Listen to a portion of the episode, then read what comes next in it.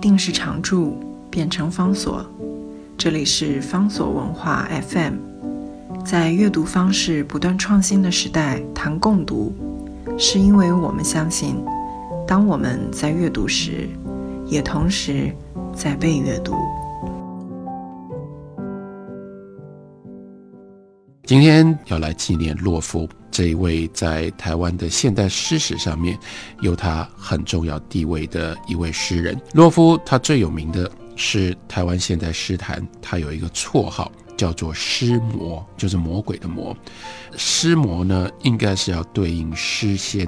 诗仙呢，是我们在中国的传统当中给李白的最高的赞赏。认为李白在诗的成就上面超越了人间的水准，应该是天上的神仙才写得出来的。所以呢，那个故事就把李就把李白呢写成了叫做谪仙。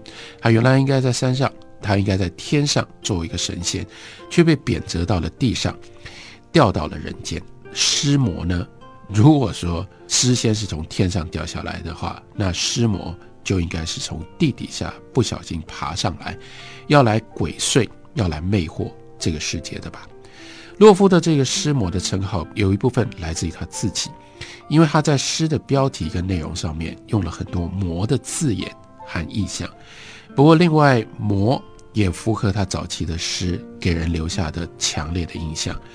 所以我们要追究诗魔的称号，就不能不提洛夫的重要早期的代表作，叫做《十世之死亡》。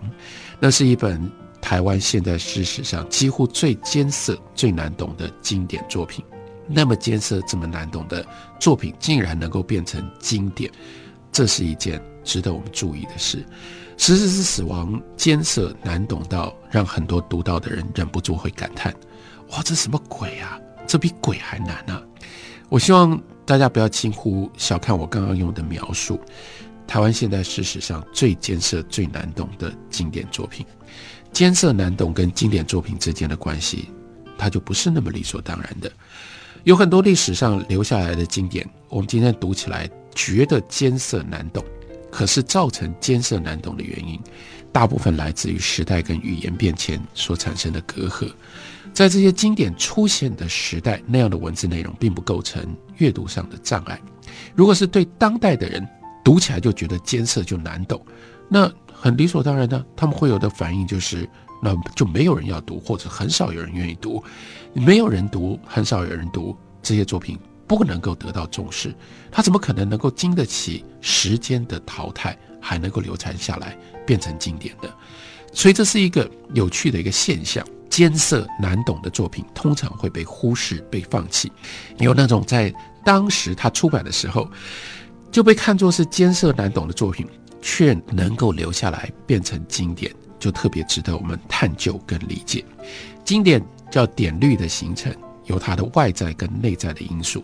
那么艰涩难懂的《十四之死亡》能够变成经典，有它外在时代跟风气的影响。《十四之死亡》是什么时候？完成的呢？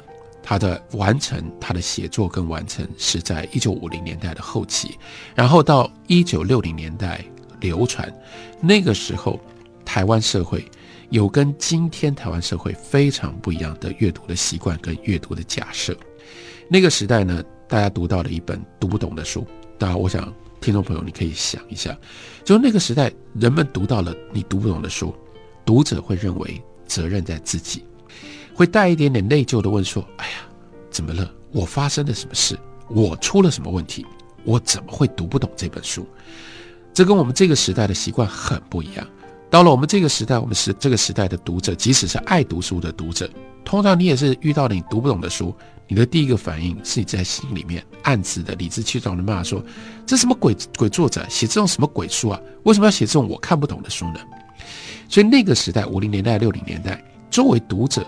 他们认为有责任要准备自己，让自己去接近书，而不是要求作者要有责任来配合读者，来娱乐读者。对于读不懂的书，读者呢仍然保有一份谦卑的尊重。这种敬意跟尊重，至少可以帮助打动读者，愿意付出努力，把这个书朝向把书读懂呢多走一点点，克服自己跟书之间的这个障碍的距离。这种努力不见得就一定能够让不懂变懂，但至少提供了那些不会一眼就让人看穿看懂的书，有那样的一种宝贵的存在的空间。洛夫的《十四之死亡》有多艰涩，有多难懂呢？让我稍微简单的介绍一下，交代一下我自己读《十四之死亡》的经验。我最早接触洛夫跟《十四之死亡》是我小学快毕业的时候，七零年代初期，那是一个相对非常贫穷的一个时代。我发现了一种生活的奢侈，大概也就是因为为什么到今天我会做《杨照谈书》这个节目，真正的根源吧，那就是生活里面最大的奢侈是读书，而且呢，更大的奢侈是拥有书。在我个人的阅读的历史上面，当时国际学社常年举办的书展很重要，而且我在台北国际书展的这个国际学社的书展遭遇到了遇到了一套书。非常的重要，那套书那个时代的书名，所以它叫做《中国现代文学选集》，是齐邦媛老师主编的，当时是书评出版出版的。内容虽然叫做《中国现代文学选集》，什么叫做中国现代文学？指的是四九年之后到编这个书的时候，也就是一九七零年左右的台湾文学的选集，选了诗，选了散文，写了小说。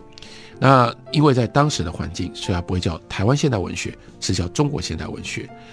对我来说，真正关键的不在书的内容，而是那个时候那么小，我其实已经有拜物癖哈。